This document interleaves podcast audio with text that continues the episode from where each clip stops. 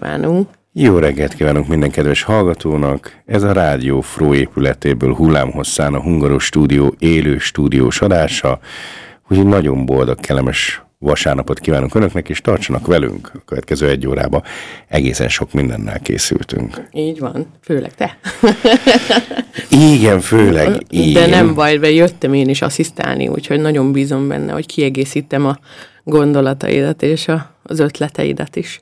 Igen. Na szóval hát a legelső, ami nekem ebben az évben egy gyönyörű kulturális sok volt, az nem más, mint a gyöngyösi gangster rap, vagyis hát oroszországi, nem, gyöngyös orosz, orosz irodalom gyöngyösről. Nagyon nehéz ezt összeszedni, mert én őszintén leszek, eddig gyöngyös nem nagyon vettem számításba, bocsánatot kérek minden gyöngyösítől, mert már tudom, hogy ott nagyon keményen az élet, nagyon jók a melegítő nadrágok, a macinacik, és elképesztően igényes dolgokat tudnak összerakni a Vahot Sándor városi könyvtárban. Úgyhogy gondoltak egyet, ott van nekik egy ilyen kis helyes, nagyon helyes városi ö, könyvtárosi kezdeményezésük, aminek van YouTube csatornája, és ők csináltak egy rap számot, ha olvassunk orosz irodalmat. Úgyhogy én nem is beszélek sok hülyeséget most már itt előtte, hanem inkább hallgassuk meg ezt az én mondókámnál sokkal, sokkal igényesebb, nagyon-nagyon helyes zenei művet. Miért is érdemes orosz hallgatni? Meg miért érdemes könyvtárba járni egyáltalán? Mert ott oda járnak a vagány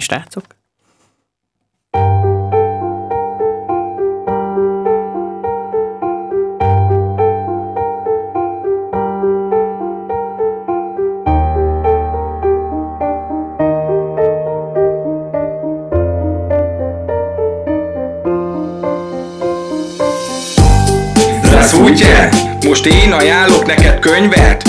Vladimir Szutyejev vidámesség Gyerekek körében minden pénz megér. Puskinál, anyeginel utasítja tatjánál. De ha skifit akarsz, olvasd Asimov alapítványát Dostoyevsky születése óta eltelt 200 év. Miatta tudjuk mi az igazi bűn és bűnhődés.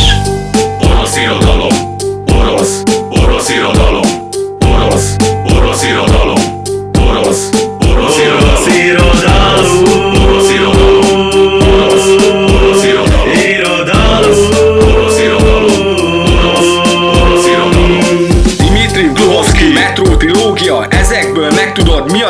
Az apokaliptika Iván Gyenyiszovics egy napja. Egy napja. Írta szól Zsenyicin a gulág irodalom apja. Kék, tűzeső, hamulet. Jeszenyin a költő megöngyilkos lett vagy nem? Ivanics halála, a Karamazov testvérek. Nagy az orosz irodalom, a sornak sosíts vége.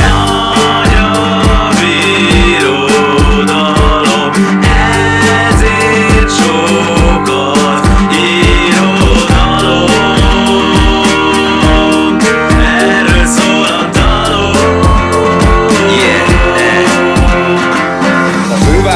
Moszkva, a Csehov Sirály A vígjáték összesen négy felvonás Nagyon jó lesz Tolstoy Anna Kareninája Nem hiába az író egyik főalkotása Alexandr Bejajev a kétértű ember Gogol, a köpönyek, Bulgakova mester és a Margarita Na meg a Strugacki testvérek Spasiba a figyelemért, das vidánye néktek Tek, tek, tek, Orosz irodalom, ezért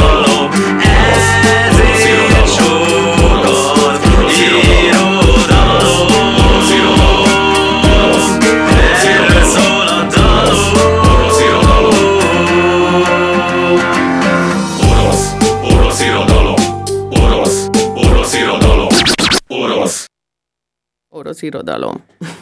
Hát le a kalappal előttetek városi könyvtárosok gyöngyösről. Ez abszolút nekem egy olyan, tényleg egy gyöngyszem. Nagyon, tehát örömmel hallgatom, örömmel néztem a klipet, és ugye a hallgatóknak ajánlom, ez rádióban mindig egy ilyen érdekes dolog, hogy ezt érdemes a klipet is megnézni, mert vizuálisan is nagyon odarakták a srácok. Tehát Gyöngyösön, ahol 2001-ben 3, 33 ezer lakos volt, és 20 évek később már 4 ezerrel kevesebb, 29 ezeren vannak csak, csináltak a Városi Könyvtárban egy ilyen zenét, hát tényleg csak azt tudom mondani, hogy elképesztő. Nagyon jó, csináljátok tovább, srácok. A klippet Berzsinyi Gergely rendezte, Credo Média. A szöveg, gitár, Szabó Dénes, alapzene, At the Soft Beats. Érdemes meghallgatni még egy párszor, és nagyon reméljük, sokan szerintem, viszonylag sokan reméljük, hogy lesz ennek még folytatás, hogy el tudom képzelni egyébként az De nem angol csak azért stílus. egyébként elgondolkodtatott azok, az, az, azon a folyamon is, hogy meket olvastam én, meg miket ismerek ezekből, tehát miközben amik, melyek azok a könyvek, meg írók, amik, amik így megcsengetnek bennem egy kis csengetjű, hogy aha, Szutyajev, meg van, vagy gyerekirodalomnál kezdünk, ugye ez a kiskacsás könyv, emlékeztek biztosan ilyen sárga, fehér, kék. Nagyon alapmű, alapmű. Kacsa meg macska van az elején, ha jól emlékszem. Így van. Aztán hát Dostoyevsky, Gogol, kiket sorol még, mert annyi mindenki van benne, tehát hogy így... Cse- Csehov sirájában van egy icike-picike, tehát ott tényleg így megszólalt bennem a gonosz kísérlek, hogy kétségtelenül azt hiszem a vígjátékokhoz sorolják a sirályt. De hogy hát A sirály? igen, de hogy, hogy nem, az, az annyira nem vígjáték, de ez már tényleg a szőrszálhasogatás non plus ultrája. Viszont az Asimovot nagyon köszönöm, tehát Szolzsenyicint megint csak, tehát nagyon Nagyon szépen köszönöm. összeszedték itt a dolgokat, ugye még azt is tudjuk, és hát ha valaki nagyon figyel, akkor azt is meghallhatja, hogy Jeszenyin halálának ö, körülményei kö, kicsit ködbe vesznek, hogy vajon mennyire volt az NKVD keze benne abban a bizonyos hotelszobában.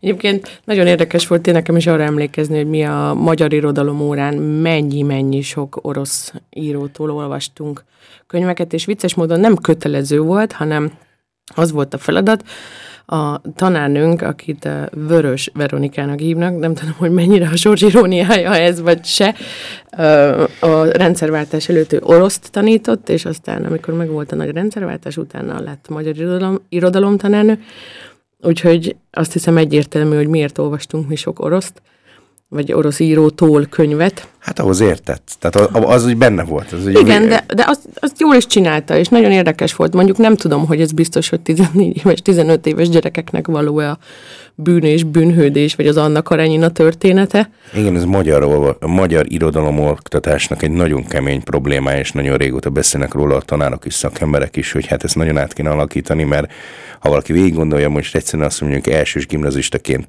ö, beleolvas az Antigónéba, vagy mondjuk a bűn és bűnhődésbe, a másodikos, harmadik, tehát olyan szinten, olyan tömény dolgok jönnek, hogy ez valami hihetetlen. Esélytelen megérteni azokat a problematikákat, ami, amik ezekbe a családi viszályokba, meg ebbe az egyéni, egyéni um, harcokba történik. Tehát 14 évesen még, még jó, nem akarom azt mondani, hogy senki nincs ott, de, de nagyon kevesen, tisztelet annak a pár kivételnek, vagy hát tisztelet a fene tudja, az Isten áldja meg szegény 14 évesnek, miért kellene tesó halállal, meg apa gyűlöle, anya gyűlölettel foglalkoznia, nem tudom. Hát a bűn és bűnhődés szerintem alapjáraton nem egy könnyen olvasható mű. Most az Antigonéról beszéltem. Tudom, egyébként. csak most én visszakapcsoltam a bűn és bűnhődésre, és, és mondjuk én arra emlékszem, hogy azt egyetemistaként olvastam el, sikerült elolvasnom úgy, így helyesebb a megfogalmazás, hogy meg is értsem azt hiszem javarészt.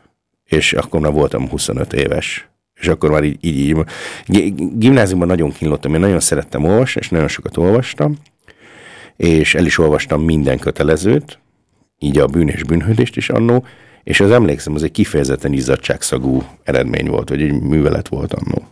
Nekem pedig képzeld, az Antigonéhoz egy nyári színjátszó tábor kellett, ahol tíz napon keresztül csak ezt elemeztük, hogy hogy mind, hogy volt ez a görögöknél, meg úgy egyáltalán. Tehát, hogy ahhoz, hogy egy, ahhoz, hogy egy ilyen problematikát is, mint az Antigoné megértsünk, ahhoz kell, hogy ismerd a kör, környezetét, hogy abban az időben mik voltak a szokások, mik voltak a fontosak, ki miért csinált mit, vagy miért nem csinált mit, és tíz napon keresztül ezt rágtuk, és utána lett haloványan világosabb, azt hiszem, hogy, hogy merre, meg hogyan. De hát hol van erre egy, egy középiskolai magyar órán idő? idő és lehetőség, és, és mondjuk, mert azt gondolom, hogy már Magyarországon van bőven olyan, tehát mi magunk ismerünk olyan drámatanárokat, vagy iskola és színházat csináló csoportokat, akiknek igényük és eszközük még talán lenne is rá, de ezt, ezt tényleg mindenkihez eljutatni szinte lehetetlen. Most egy technikai ö, el, e, közleményt engedjenek meg, mind a ketten náthásak vagyunk itt a Verával, és ezért van ilyen kedves, ö, finom orhangunk, és Nem is hallani, miért mondod? Egyébként nem koronateszteltük magunkat PCR, antigén, Szana meg mindenünk van. széjjelteztettük magunkat, tehát hogy itt a témát, témát izé elegánsan átváltsuk, szana meg magunkat, úgyhogy hát érdekes, egy kicsit érdekesen veszük a levegőt, no. Úgyhogy Nem is hallja senki se, amúgy se. Ja, ja, ja, ja, ja. Ki, ki hallgatja én? Anyukád, az én anyukám. Nem tudom, most mindenki tegye fel a kezét, aki hallgatja. Aha, látom, köszi. Jó van. Tehát ami, em, én ugye szoktam készülni ezekre az adásokra, leg, legrettenetesebb mondat elnézést kérek, majd kihúzzuk. Szóval száz éve született Gink Károly, és szerintem nagyon sokan vagyunk, tehát így akiknek Gink Károly neve nem mond semmit. Hát ő egy fotós volt. De ha esetleg valakinek van kedve, és bepüföli a Google-ba azt, hogy Gink Károly és ö, Bildersuche, akkor már vagy képkeresés elnézést kérek, akkor már nagyon-nagyon érdekes fotókat ad ki. Hát Gink Károly Ivánon született 1922. február 4-én, és Budapesten eh, 2002. május 10-én halt meg. Egy elképesztő életművet tud maga mögött, tehát ő, ő a magyar irodalomban ebben az időszakban, aki élt és mozgott, vagy filmművészetben, ahol ő dolgozott együtt, egy nagyon öntörvényű fotós volt. És amiért igazából én, kerestem embereket, hogy kikről érdemes ma beszélni, és tényleg így jött azért, tehát a mai napra bőven van kiről beszélni, és Gink Károlyra így mondom, hé, száz éve született Gink Károlynak, ki az a és ma bocsánatot kérek a megfogalmazásért tőle is, meg mindenkitől Kinkára jutott. Na, ne, keressünk rá. Rákerestünk, és egyszer csak szembe jött velem egy nagyon helyes cikk, amiben az ő haláláról, halálának 20 éves évfordulójáról emlékeznek meg, kultúra.hu, és ott van az egyik kedvenc fotóm, ami, amit viszont én nekem sikerült annó kiállításon látnom. Ezt most, ha valaki megmondja nekem, hogy én voltam egyébként egy Ginkároly fotókiállításon, biztos, hogy röhögök, mert mondom, hogy nem voltam, de voltam, ugyanis ezt a fotót, ezt ismerem. Ez a, ha valaki tudja ki az a Tersánszki Józsi Jenő, és esetleg az egyik leghíresebb fotó róla, amiben Tersánszki Józsi Jenő egy szerintem fröccsös poharat tart, magyaráz, és ő homályban van, fekete-fehér, és és egyszerűen azt látja az ember, hogy nem tudom, nekem borzasztóan a magyar valóság. Tessenszki Józsi Jenő Budán lakott, azt hiszem a Krisztina városban egy nagyon híres alak volt, és nagyon sok helyen kocsmázott, és ő tényleg az az arc volt. Okay? Ha valaki esetleg olvasta a Kakuk Marcet, az egyik legfontosabb művét, akkor nagyon sokat meg, ilyen, ilyen kicsit ilyen típus volt, ilyen szeretett kocsmázni, szeretett mindenkivel beszélni, és tényleg mindenkivel leült beszélni. Tehát ő híres volt, tehát én még találkoztam Budapesten olyan emberekkel, akik ittak vele együtt, ami azért nagy szó, mert 1969-ben ő meghalt, mert ő egy korábbi dolgozó 1888-ban nagymányán született. És hát ő is egy fantasztikus dolgozó volt. A lényeg az az, hogy ő járt az első világháborúban, és amiért mindenképpen az jutott az eszembe, túl azon ezen a fotón, ezen a nagyon plastikus fotón, amit Ginkári készített róla, hogy ő írta meg az első háborús könyvet, magyar háborús könyvet magyar nyelven, a Viszontlátásra drága című regényt. Tehát ha már így a Vahot Sándor városi könyvtár finoman emlékeztet minket arra, hogy igenis érdemes orosz irodalmat olvasni, igenis érdemes akár magyar irodalmat is olvasni, mert a viszontlátásra drága az viszont nekem egy nagyon fontos könyvélmény volt annó. Tehát nem csak az elsőséget, tehát egy elsőzött, hogy ő volt az első, első világháborúról, világháborúról szóló magyar regény, de tényleg érdemes elolvasni, és alapvetően Tersánszki Józsi Jenőt szerintem érdemes olvasni. Úgyhogy itt most így szerintem zenéljünk egyet, hogyha szabad megkérnem. Jó. Egyébként annyit még hozzáfűzök Tersánszki Józsi Jenőhöz, és szégyen, nem szégyen, nekünk egy fekete könyv, fekete kiadásban volt meg a Kakuk Marci, és akkor volt annó, hát volt régen, amikor én kicsi fiatal gyerek voltam, ez a szellemlátás, szellemidézés, egy kulcsot kellett belerakni egy fekete könyvbe, és ha jobbra fordult a kulcs, akkor az igen volt, ha balra, akkor nem, és akkor lehetett a, a könyvtől meg a szellemektől kérdezni. Úgyhogy nekem Tesánszki Józsi Jenő neve így van meg, amitől eléggé riadok is azóta, és úgyhogy elnézést kérek tőle. De olvassunk sokat, akár Tersánszki Józsi Jenőtől, és most pedig szóljon a Zordtól a kohó.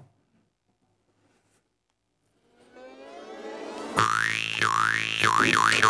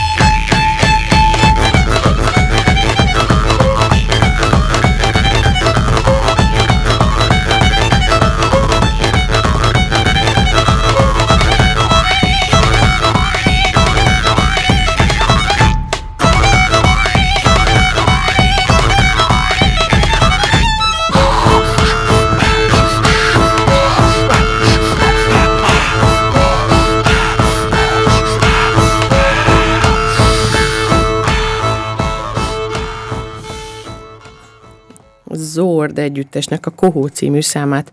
Hallottuk, vagyis annak a, az elejét, megvallom őszintén, lehúztam, mert egy hosszú számról beszélünk, 640, Azért illik nagyon ide, mert ö, Tesenszki Józsi Jenőről köztudott volt például, hogy az utcai tilinkó játékával rendszeresen szórakoztatta a járókelőket.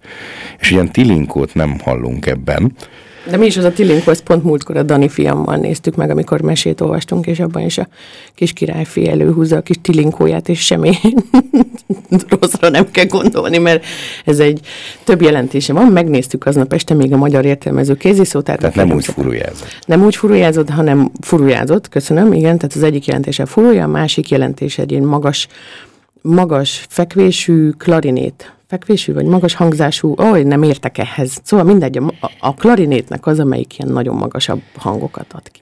Tehát a Kecskeméti Zord együttes 2014-ben lett megalapítva, a világ egyik legvirtuózabb doromjátékos, a Szilágyi Áron alapította. Doromb, dob, hegedű felelású triójának zenéje, moldvai csángó gyökerű, Istenem a moldvai táncház gombos. Azért ezen hallat, nagyon, hallatszott nagyon, ott, és nagyon igen, nagyon ott zene. volt. Úgyhogy Úgyhogy őket hallottuk most. Zord. Egyébként Tersenszki Józsi Jenőről egyetlen egy dolgot had, hadosszak még, meg mert annyira össze vagyok zavar, valószínűleg kicsit influenzásak vagyunk, és nem teljesen úgy működik az agyam, ahogy kéne. Na mindegy. Szóval 1952-ben Tersenszki Józsi Jenőt felkérték, hogy a magyar írók által Rákosi Mátyásnak a 60. születésnapjára ö, egy ilyen dogmatikus ö, kötetbe ugyan produkáljon már ő is valamit. Hát Tesánszki a nadrág, gyar- nadrág tartó gyáros címmel írt egy művet. Ugyanis az alacsony Rákosiról is, hát ugye pocakos is volt, mint mondjuk a, a Csuti Döbrögi, szóval hát hogy tudni volt, hogy ő mindig nadrágtartót húrtott.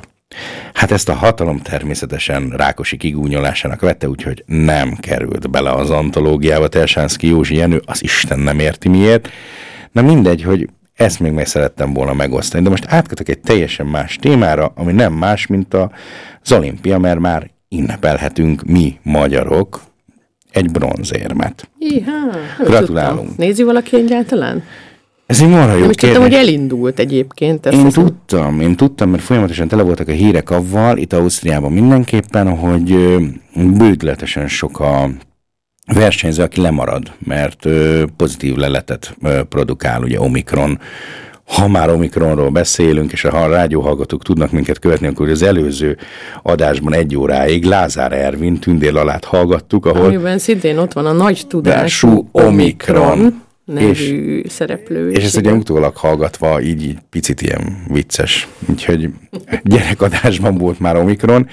Szóval, hogy most az Omikron hullámnak talán lassan a tetején, én nem tudom, hogy az olimpiának mennyi értelme van. Én mindig néztem, a télieket is, tehát én ilyen őrült izé, olimpia néző voltam. Most még tévé hiányában be se kapcsoltam a tévét, de hogy szóval nem tudom, nagyon fura érzés ez a túl azon, hogy ugye Kínában is van, és hát Kínában azért nagyon durván bánnak az emberi jogokkal, tehát az újgúrokkal, akik táborban sínlődnek. Szóval nem egészen tudom, hogy ez most így hogy föl össze az olimpiai eszmével. Úgyhogy 19, vagy 2022 Peking téli olimpia zajlik, van már magyar bronzérem, de jó, de most akkor ez a koronavírus árnyékában, és ugye egyébként Peking árnyékában, ez hogy a francba van? Tehát nagyon, nem, nagyon Én tanácstalan azért vagyok. kérdeztem meg egyébként, hogy van-e egy, tehát megtartják azt mondjuk hallottam, hogy nagyon sokáig dilemmáztak, legyen, ne legyen, legyen, ne legyen, engedjék ne engedjék, de hm. viszont elkezdték, csinálják, magyar bronzérem, azt mondod, kinek Gyors korcsolyában, kérlek, gyors korcsolyaváltó. Az váltó. Igen. Aha, tehát akkor négyen. Uh-huh. A gyors korcsolya az, amiben így körbe. Az egy, rend, az egy rendkívül látványos sportág, tehát azt én szerettem régen, amíg, ö, hát amíg néztem ilyeneket, ö, borzasztóan gyorsan korcsolyáznak, és én, aki nem tudok korcsolyázni, ezt mindig úgy néztem, hogy úristen, és ott vannak ütközések, könyökölések, kicsúszások, szanyi, izgalmas, izgalmas. Magyarok élet a bronzérem, hát le a kalappal. Bizony, gratulálunk nekik is. Úgyhogy most szóljon lazításképpen, és így témaváltás előtt egy kicsit a hooligans-től a paradicsom. Paradicsom.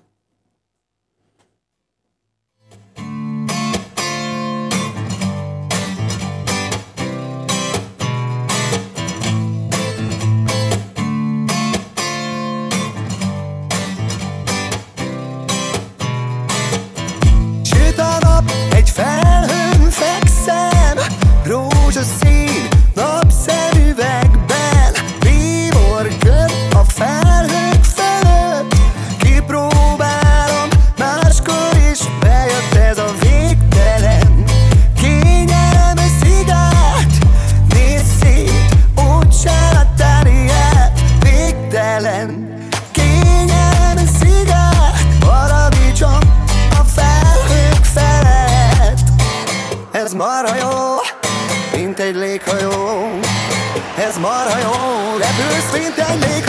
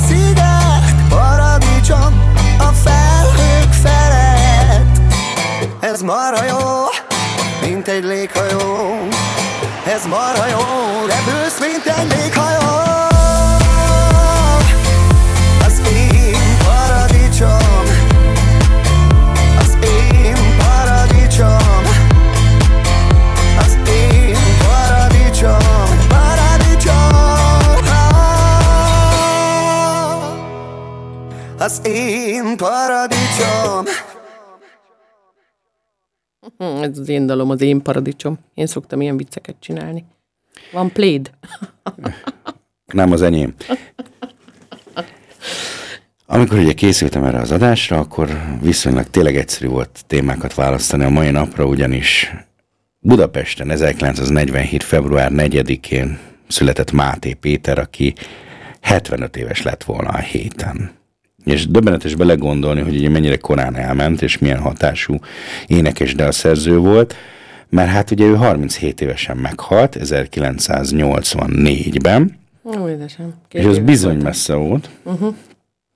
És hát ugye megjelentek a mindenféle Máté Péter dolgok, és akkor így én, én nem szeretem Máté Pétert, ezt szögezzük le az elején, én nem, nagy, nekem való nagyon maníros, és nem az én, nem, nem az én zeném, na. Ettől még nagyon nagyot alkotott, és egy fantasztikus ember volt állítólag.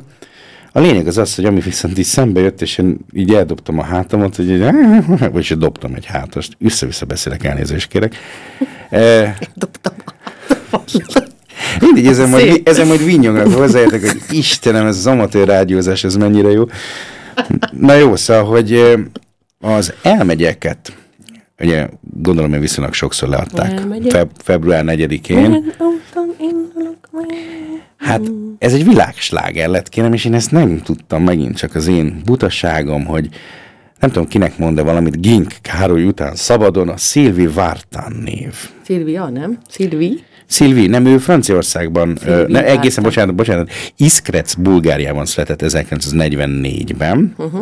és onnan a bulgárokkal menekültek, ugye a második világháború, ö, menekültek először Szófiába, aztán Szófiából Párizsba. De ő abszolút egy francia, nagyon híres francia énekesnő, míg mi él, tehát 77 éves, mindmáig él és alkot, Hát nekem a műve nem nagyon mondott semmit, meg alapvetően az a stílus, mert ő a híres JJ stílusnak az egyik legaktívabb képviselője volt. Ez a JJ, ez a Beatles-szel kapcsolható egybe, ez a yeah, yeah, a- európaira áthúzva. Uh-huh. Tehát ez a franciáknál, spanyoloknál, ö, olaszoknál volt ez a stílus nagyon a 60-as években.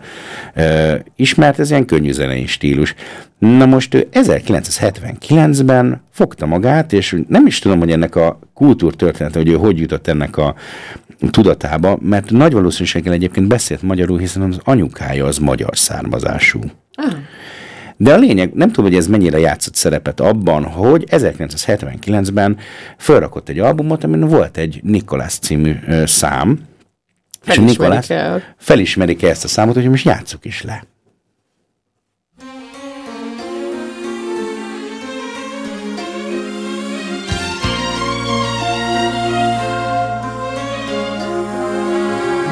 Ce n'est rien qu'une chanson qui revient quelquefois. Rien qu'un sourire en souvenir d'un garçon d'autrefois. Quand mes jours sont gris, qu'il neige sur ma vie, il revient dans ma mémoire. Au lycée seul, le soir il m'attendait, il souriait, Nicolas. Nicolas, Nicolas, ma première larme ne fut que pour toi. On était, peine valait bien celle des grands. Nicolas, Nicolas, c'était de l'amour, on ne le savait pas.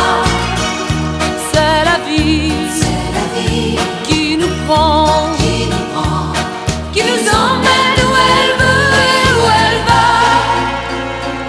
Un homme enfant, aux yeux trop grands, qui pleurait.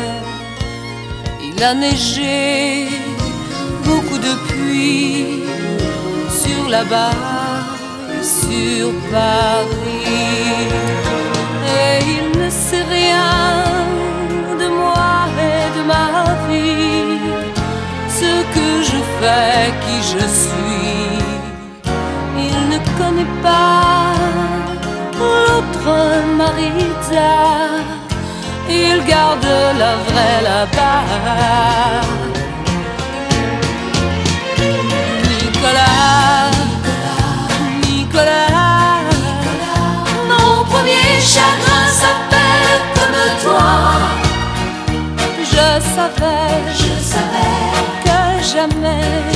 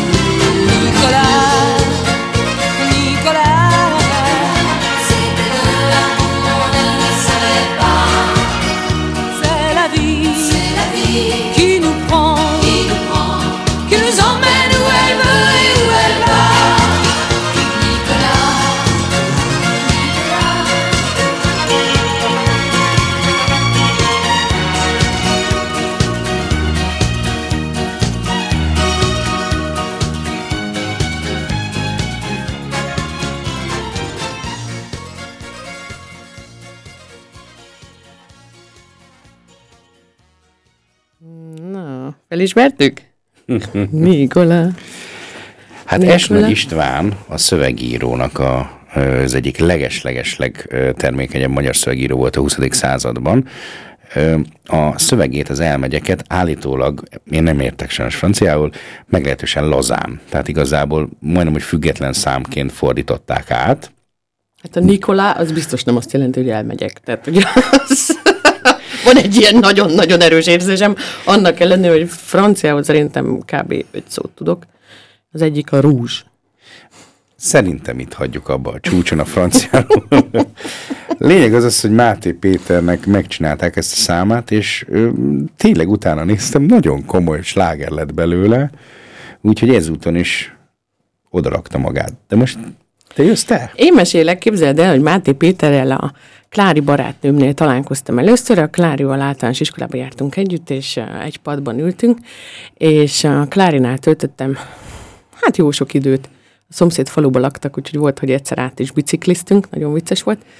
És uh, nála hallgattam először, és igazából azt hiszem, hogy nagyon ilyen megkapó zenéje van, és, és a fiatal szerelmes lányoknak is nagyon a szívébe tud találni a, a szerelmes nótáival.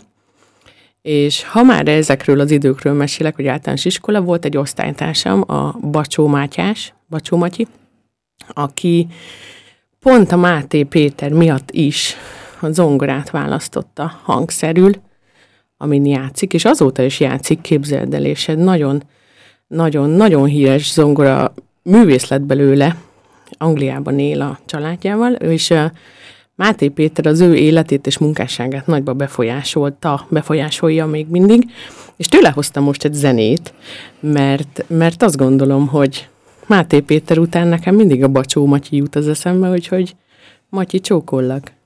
Ez az ő zenéje. Um, jaj, gyorsan akartam mondani a címét, Benne még a tűz.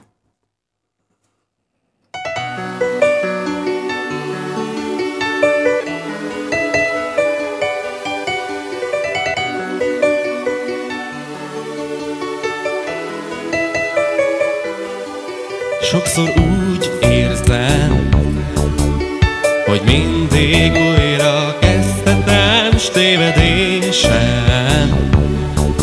Végre elfeledhetem,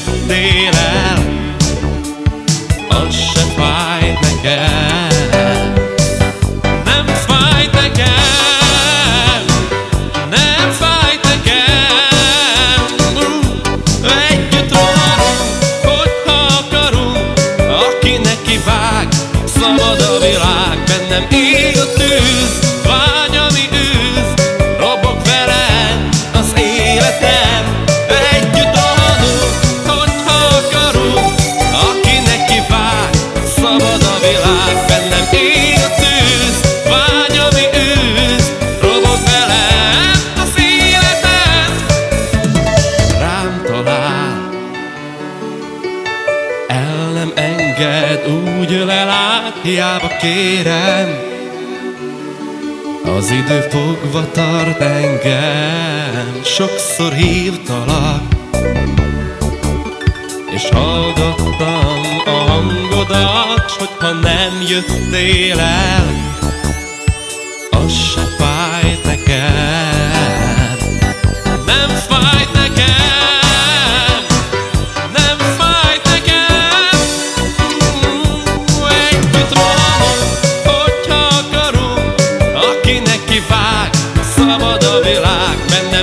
Bennem ég a tűz, vágy,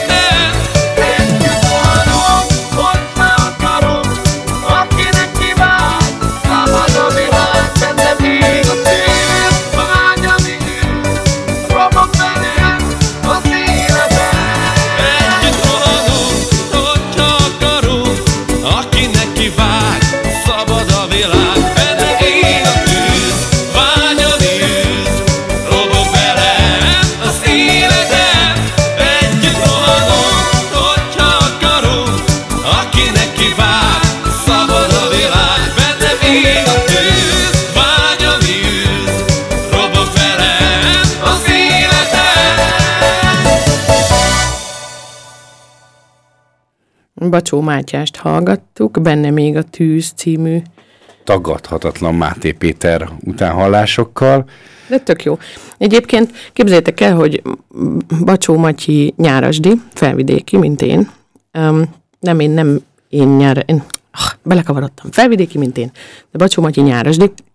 És ha már felvidéknél tartunk, um, a, van egy napilapot, képzeljétek el, a Gyennyik nevezetű, Gyennyik N, ami egy független szlovák napilap, és a cseh után egy magyar verziót is indít. Ez az új projektjük, mert hogy a magyar né- médiaszabadság válságban van. De azt hiszem, erről nem kell sokat, sokat itten beszélgetnünk, hogy mennyire van válságban és mennyire nincs, de van. És ez a szlovákiai magyarokat is fokozottan érinti. A szlovákiai magyar közösség története során először maradt számottevő demokratikus képviselet nélkül, és a helyzetet tovább nehezíti. Parlamenti képviselet nélkül. Uh-huh. És a helyzetét tovább nehezíti az is, hogy a hazai magyar nyelvű média jelentős része politikusok, meg oligarchák és üzleti érdekcsoportok kezébe van. Úgyhogy most van esély változtatni ezen. A Gyennyik N magyar projektjét lehetne támogatni. Hogyha valaki úgy gondolja, akkor természetesen keresse meg a, az interneten. Mi majd belinkeljük ide az Mi majd adásnaplóba. Ez egy független és minőségi szlovákiai magyar újságírást jelent, amit támogathatsz egy kávé árával is. És ez Akár. nagyon fontos a Hungaros Stúdiónak, mint ö, felső ausztriai civil magyar rádióadásnak kitűzött célja az, hogy minden olyan jellegű kezdeményezést támogasson, ami a pluralitásról szól, tehát arról, hogy igenis szólaljunk meg, mindenkinek lehetőség szerint adjunk hangot, és nagyon fontos, tehát a magyar médiaszabadság az ö, messze túlterjed azon, amit a NER hatalmasságai Magyarországon tolnak, és mondjuk ha csak az anyósomékhoz bemegyünk a nappaliba, és csak egyszerűen fölkapcsolom a tévét, mert ők ugye klasszikusan az a generáció, akik rengeteget tévéznek még, akkor bizony azzal szembesülök, hogy ami a magyar tévén vagy a magyar médián keresztül folyik, az egy borzalom. Én Úgyhogy a- bocsánatot kérek mindenkitől, úgyhogy nagyon fontos a független magyar sajtó, itt 2022-ben, úgyhogy ha valaki azt gondolja, hogy ezért tenni akar, akkor lehet tenni a határon túl a szlovákiai magyarságnaért is. Igen, Gyennyik N, a Gyennyéket D-vel írják, D-E-N-N-I-K. Köszönöm. Na, akkor ezután ugye a héten továbbra is dobálta az élet, és hát a mai napra akkor, tehát hogy is a boldog szülinapot kívánjunk, nagyon nem szülinapot, trónlalépési napot kívánjunk a 20. század egyik legmeghatározóbb ö, uralkodójának. Nem tudom, nagyon nehéz ö, második Erzsébet angol királynőről ö, beszélni, de azért nagyon nehéz, mert elképesztő, hogy mitől áll föl. Tehát 70 éve. Tehát egy kimondani is döbbenetes, 70 éve lépett a trónra az angol királynő. Ugye nehéz, nem Tehát a nehéz 70 kiszabni- éve lépett, valakinek a 70 év ugye korba sok, de A ő, Nagyréden a nagybátyám, ő 1952. január 8-án született, uh-huh. és ő már meghalt, már hosszú évek óta halott, és a 1952. február 6-án Erzsébet fiatal házas nő volt, amikor trónra lépett, és azóta is ott.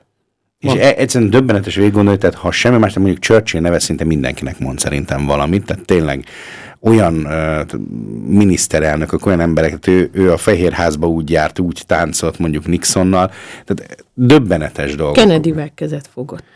Így van, tehát ő, ő nagyon híres. Hány, Ő- hány e- elnök? Azt tudjuk, e- hogy hány amerikai elnök? Biztos, hogy menő, hogy az interneten van egyébként egy ilyen oldal, ahol így összegyűjtik, hogy ő, ő, ő, ő, Ő a stabil tag a történelemben, és így cserélik az emberek mellette egymást, hogy ki zajlik az élet, de ő ott van, mint egy bástya, mint egy ilyen Ez kőoszlop, m- márványoszlop, nem is tudom már milyen, ami ilyen nagyon masszív, acéloszlop, fene tudja, nem tudom, nagyon durva.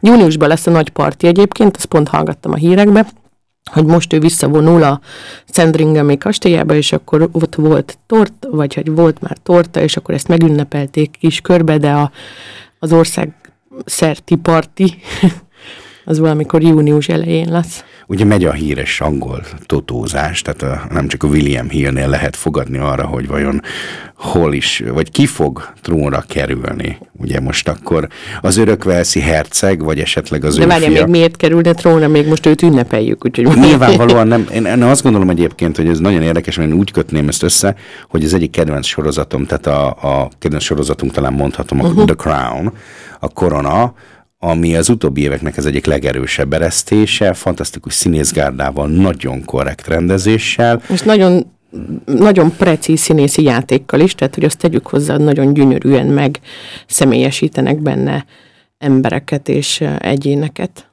És hát tényleg az, az egy dolog, hogy az ember önmagába elnézi. Én legalábbis, mint műkedvelő, nagyon szeretem elnézni az ilyen fantasztikus színészeket. Nagyon kíváncsi vagyok Imelda. Gillian Anderson, mint Margaret Thatcher. Bizony, Ú, és most jönni fog Imelda Staunton, mint Erzsébet. Nem mondod. De bizony Dolores Umbridge lesz Erzsébet. Nem Tehát mondod. De ezt, ezt, azért így, ezt azért így összerakni önmagában nem akármi. Vagy mondjuk a trónok harcából a, a nagyon hí, nem csak a trónok harcából híres egyébként Jonathan Price lesz a férje, a Philip, aki ugye egy éve meghalt, kicsit, mm, vagy áprilisban lesz egy éve, hogy Fülöp meghalt. Uh-huh. 99 évesen, nem tudom, mit tesznek egyébként az angol uralkodói házban, de az, az étrend, az kéne. Tehát az, az nagyon-nagyon chill dolgok vannak ott. Mm. Úgyhogy most nagyon kemény idők járnak rájuk, mert ugye a hatalmas botrány, ez a Epstein-féle szexbotrány, az azért nagyon durván rájuk ül. Ja, amit a Prince Andrew, ami a Prince Andrew-t is Igen, igen, igen, a Prince Andrews, tehát hogy nagyon kemény idők járnak a királynőre. Én nem tudom egyébként, őszintén nem tudom, hogy mi a taktika, hogy őt meddig fogják a trónon tartani, mert ami az egyik tippem az az, az én titkos tippem az az, hogy 2022 idén novemberben jön a Crown-nak az ötödik szezonja, amit nagyon-nagyon várunk, uh-huh. de ilyen sorozat junkisan nagyon várós, és szerintem akkor már nem ő lesz a királynő. Na, majd meglátjuk. Addig, addig is szóljon egy paja be a szám. Mit szóltok? Utána a vízözön. így.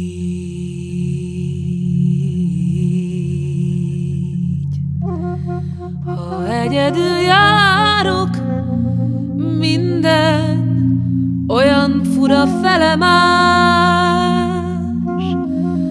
ködös út peremén, nehéz utazás.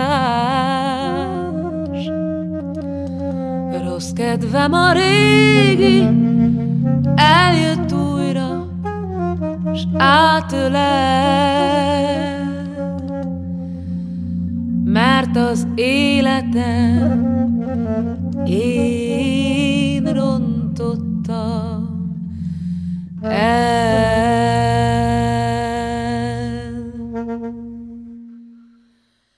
Késő bánat, most már utálom a vízözön,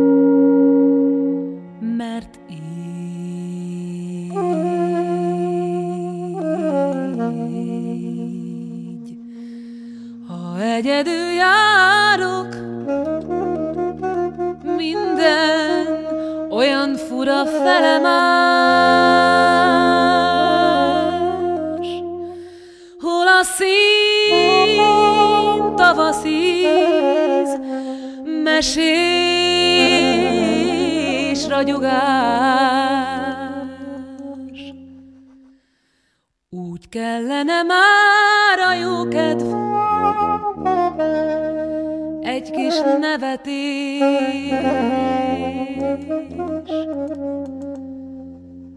mert az élet szép, nem temetés.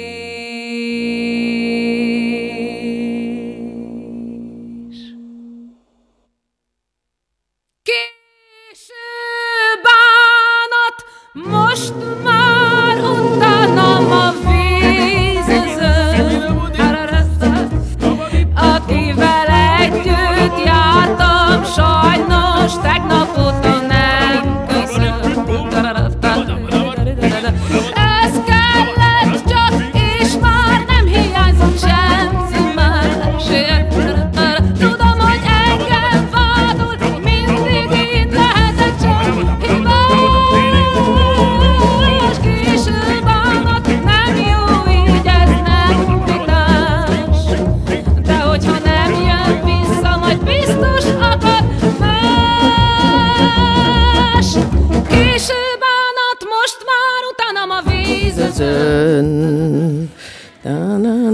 Amikor Máté Péter az Elizabethnek csak úgy utána köszön. Igen, mert hogy ez is egy Máté Péter dalám, ha azt hitnénk, hogy nem, pedig de. Én tipikusan, ez most ilyen érdekes, szerencsés mellényúlás, én azért gondoltam ezt a számot, mert alapvetően szeretem a pajabban a feldolgozásokat, de ez azért jött ide, mert én úgy Vagy a zenéjét alapvetően. Ez, mert- bocsánat, így van, hangját, zenéjét, de hogy ez úgy jött ide, hogy én azt gondoltam, hogy a, azért ugye az Erzsébetben biztos vagyok benne, hogy valahol így benne van ez a utánam a vízözön gyerekek. Tehát, hogy ez a, tehát így, így ez behúzza maga után a zajtot, és így mindenki majd így ül hüppögve, hogy jó, oké, de most akkor így hogy lesz? Tehát most akkor az angol fonton új arc lesz? Tehát, hogy így, Ó, tényleg basszus. tehát emlékszel arra az angol fontunkra, amin a Böske még olyan fiatal? Fiatal, igen. Azt is lecserélték, ugye, hogy már ne a fiatal. mindig legyen. öregbítik, tehát nagyon érdekes, hogy a pénzverdében ez mindig ez egy ilyen szertartásszerű dolog, hogy szép lassan öregbítik a, az arcképét a királynőnek. Beszarsz. Durva. De hogy egy mm, nem is lazán kössek át, hanem durán kössek át, mert gondolkodtam, hogy mi az, ami még így ide kell férjen ebbe az adásba. És az egy valaminek sajnos ide kell férnie, mert hát ugye elég masszív a félelem arról, hogy háború lesz Európában 2022-ben, hmm. hogy most az oroszok beköszönnek uh, Ukrajna uh, keleti oldalába, vagy nem. És nagyon durva, mert azért, hogyha egy kicsit így kilépünk így a koronavírus, ami még ugye egyáltalán nem futott le, úgy egyébként olimpia van, ami még igazán el sem kezd, nem azt mondom, hogy el se kezdődött, de hogy úgy zajlik. És közben hát azért a világeseményeket nagyon tematizál a dolog az, hogy most az oroszok azok most mit fognak csinálni, és hogyan fogják ezt csinálni. És ez most csak egy ilyen korlátozott háború lesz, vagy, vagy hogy lesz, és a szakértők szerint egyébként a háború szinte elkerülhetetlen, tehát hogy annyira magasak a tétek már az asztalon. Nem is tudom, hogy mit mondjak. Én, én borzasztóan félek tőle, mert a, úgy mellesleg megjegyzem, hogy az ukrán hadsereg a világ egyik legerősebb hadserege közé tartozik. Az ukrán hadsereg az, azért nem a grúz hadsereg, amit az oroszok így lazán lenyomtak félkönyökkel, miközben ugye az orosz hadsereg nyilvánvalóan nagyobb, és hát ő is a világ egyik legerősebb hadserege. Valószínűleg egyébként így lényegesen erősebb, mint az ukrán hadsereg, és nem csak számszerileg. Az a legnehezebb ebben az egészben, pont olvastuk a híreket a villamoson, és akkor ott rá is kérdezett az egyik gyerek, hogy most ez a, ez a Putyin nevezető, ez most miért zsarolja meg a gázzal a, a kínaiakat? Vagy most mi van? Mert hogy ugye mennek a zsarolások oda-vissza. és hogy jön a gyereknek a fejébe. Tehát ugye ez egy ilyen, mm, a linci villamosokon van ilyen hír szalag, ami ilyen nagyon, tényleg a nagyon tömör, borzasztóan rövid rágat, és marha Négy, érdekes, négy mondatba hogy mi összefoglalja a kerül híreket. bele, igen. de benne van, és a gyerekek meg olvassák. Ugye nyilvánvalóan nálunk extra is kiéhezetek erre a dologra, hiszen nálunk nincs tévé, én gondolom, hogy ezért is borzasztóan azonnal ilyen képfixáltak lesznek, és olvassák, hogy mi történik. És a döbbenetes ezt, ezt megpróbálni elmagyarázni egy 9-10 ö, éves gyereknek, Hát hogy ez most akkor... is, mert egyáltalán én nekem azt hiszem az volt az első mondatom, hogy ezek tök mindegy, hogy izé gáz vagy nem gáz, hanem azok az ártatlan emberek, akik Ukrajnában laknak, akiknek papíron úgymond semmi közük ehhez a, ehhez a fallosz méregetéshez odakinn a politikába, velük mi lesz? Hát meg ugye ennek az örvén nagyon komolyan fölmerül az, hogy az Európai Unióval mi lesz, mert a angol kiszállással az Európai Unióból az Európai Unió vesztett egy nagyon komoly hadsereget. Tehát azt hogy most a NATO a Európai Unió fele, feje fölött beszél, az, hogy most a németek az orosz gáz miatt mennyire ö, mondják ezt kulturáltan, csicskulnak be, vagy nem csicskulnak be. Tehát egy nagyon összetett ez a kép, és, és borzasztóan itt ég a mi közvetlen környezetünkbe, és hát bizony bennem is nagyon komoly félelem van, mert ez viszont már nem egy, nem egy ilyen helyi háború, nem mint a helyi háborúkat így le lehetne mm, becsülni, hanem ez egy nagyon komoly háborúnak ígérkezik, és nem tudom, hogy mit, mit, mit szeressek, vagy mit kívánjak, vagy mi legyen a, a nem tudom, döbbenetes érzés, mert például a Ugye a Gyöngyösi könyvtárosok által készített egyébként nagyon helyes klipben ugye az orosz rap alakjait, az orosz rap ö, stílusát megidézve nyomják ezt az orosz irodalom népszerűsítést, és ugye a következő, az erről következő ilyen hírmondós klipjükben meg ugye Putyin is bele van vágva, egyébként nagyon korrekt ez a klip is, és érdemes azt is megnézni, és ugye az ember, amikor ezt így egyszer elmosolyodik ezen a putyinos, nagyon jellegzetes, tehát Putyinnak van egy borzasztóan jellegzetes ilyen, ilyen ö, nem is tudom, hogy lehetne ezt szépen megfogalmazni, agresszív félmosolya? Tehát egy olyan mosoly, amit az emberbe belefagy az ütő is, tehát egy nagyon... Már na, ütőd, azt hiszem, kell, azt hittem, hogy keményebbet mondasz, igen, de ah, igen. Igen. Szóval, hogy, hogy nem tudom, hogy mi lesz. Tényleg őszintén nem tudom, hogy mi lesz. Úgyhogy gyorsan ezt most le is keverem, Le. mert nem is, nem is akarok erről már többet beszélni. Valószínűleg erről majd csinálunk egy adást szakértőkkel, ö, olyan emberekkel, akik egy kicsit márnyalják majd az én véleményemet. Úgyhogy viszont most beszéljünk a kultúráról. Hát most nagyot váltasz. Ugye? Nagyot, nagyot. Jaj, nem is tudom, hogy keljek ki ebből most hirtelen. De azért elmesélem nektek, képzétek el, hogy a Hungaro médiával eh, belecsaptunk végül, és a lecsóba novembertől terveztük, de ott azért még a korona nagyon mélyen beleszólt ebbe, hogy szabad-e, nem szabad-e kultúrkörnyezetet létrehozni egyáltalán. Um, viszont, viszont most úgy tűnik, hogy márciustól ez működni fog, vagy hogy elkezdjük, vagy megpróbáljuk legalábbis, most már 2G-vel, vagyis oltva, gyógyulva, esetleg még bónusztesztelve is biztos, ami biztos. Úgyhogy a Kuddel Muddellel összeálltunk, és elkezdjük ezt a mi projektünket, az IKIKU nevűt, ami azt jelenti, hogy Internationale Kinderkultur.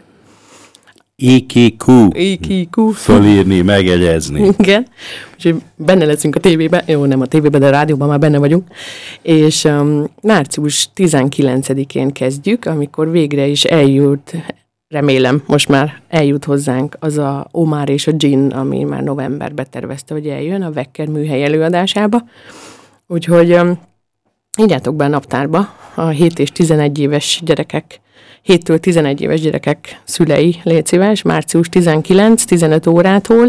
A beengedésnél nagyon szigorúak leszünk, tehát igenis meg fogjuk nézni minden gyereknek, hogy van-e oltásia. Na Nem a gyereknek, a felnőttnek. A felnőttnek, de az életkorban lehet, hogy pongyolák leszünk, úgyhogy szerintem akár egy hat éves is eljöhet. Nem biztos, meglátjuk. Hát figyelj, meglátjátok. De a 7-től 11-ig ajánlott. Az előadás maga az egy 45, per, 40, 45 perces előadás, és utána még körülbelül még egyszer ennyi ilyen feldolgozó foglalkozás és beszélgetés, tehát hogy egy viszonylag hosszú délutáni program várja a családokat, és, és mi nagyon örülnénk, ha jönnétek, mert magyarul lesz, és benne lesz a Kudel Mudel programjában, náluk lehet majd jegyet foglalni. Benne van. Benne van, benne lesz, hát most még nem találjátok meg az interneten, mert most alakul szépen, tehát a marketing az pörög, meg a képek, meg az info, jegyet már elméletileg lehet foglalni, ott még az időpont van rosszul, ha jól emlékszem, ma még 16 órát írnak, de holnaptól már az is ki lesz javítva, mert hétfőtől minden más. Hétfőtől megint egy új hét kezdődik, és nagyon sok izgalmas dologgal. Úgyhogy én ezúton megragadnám a lehetőséget, hogy ne feltétlenül az ukrán válságra koncentrálva engedjük el a kezüket, vagy a fülüket, kedves hanem hallgatók, inkább az hanem ing- iku- hanem ikiku maradjon benne. inkább az ikiku legyen az utolsó szavunk, úgyhogy minden jót, nagyon kellemes vasárnapot önöknek. Köszönjük szépen, hogy ma is velünk tartottak, és uh, találkozunk jövő hétvégén.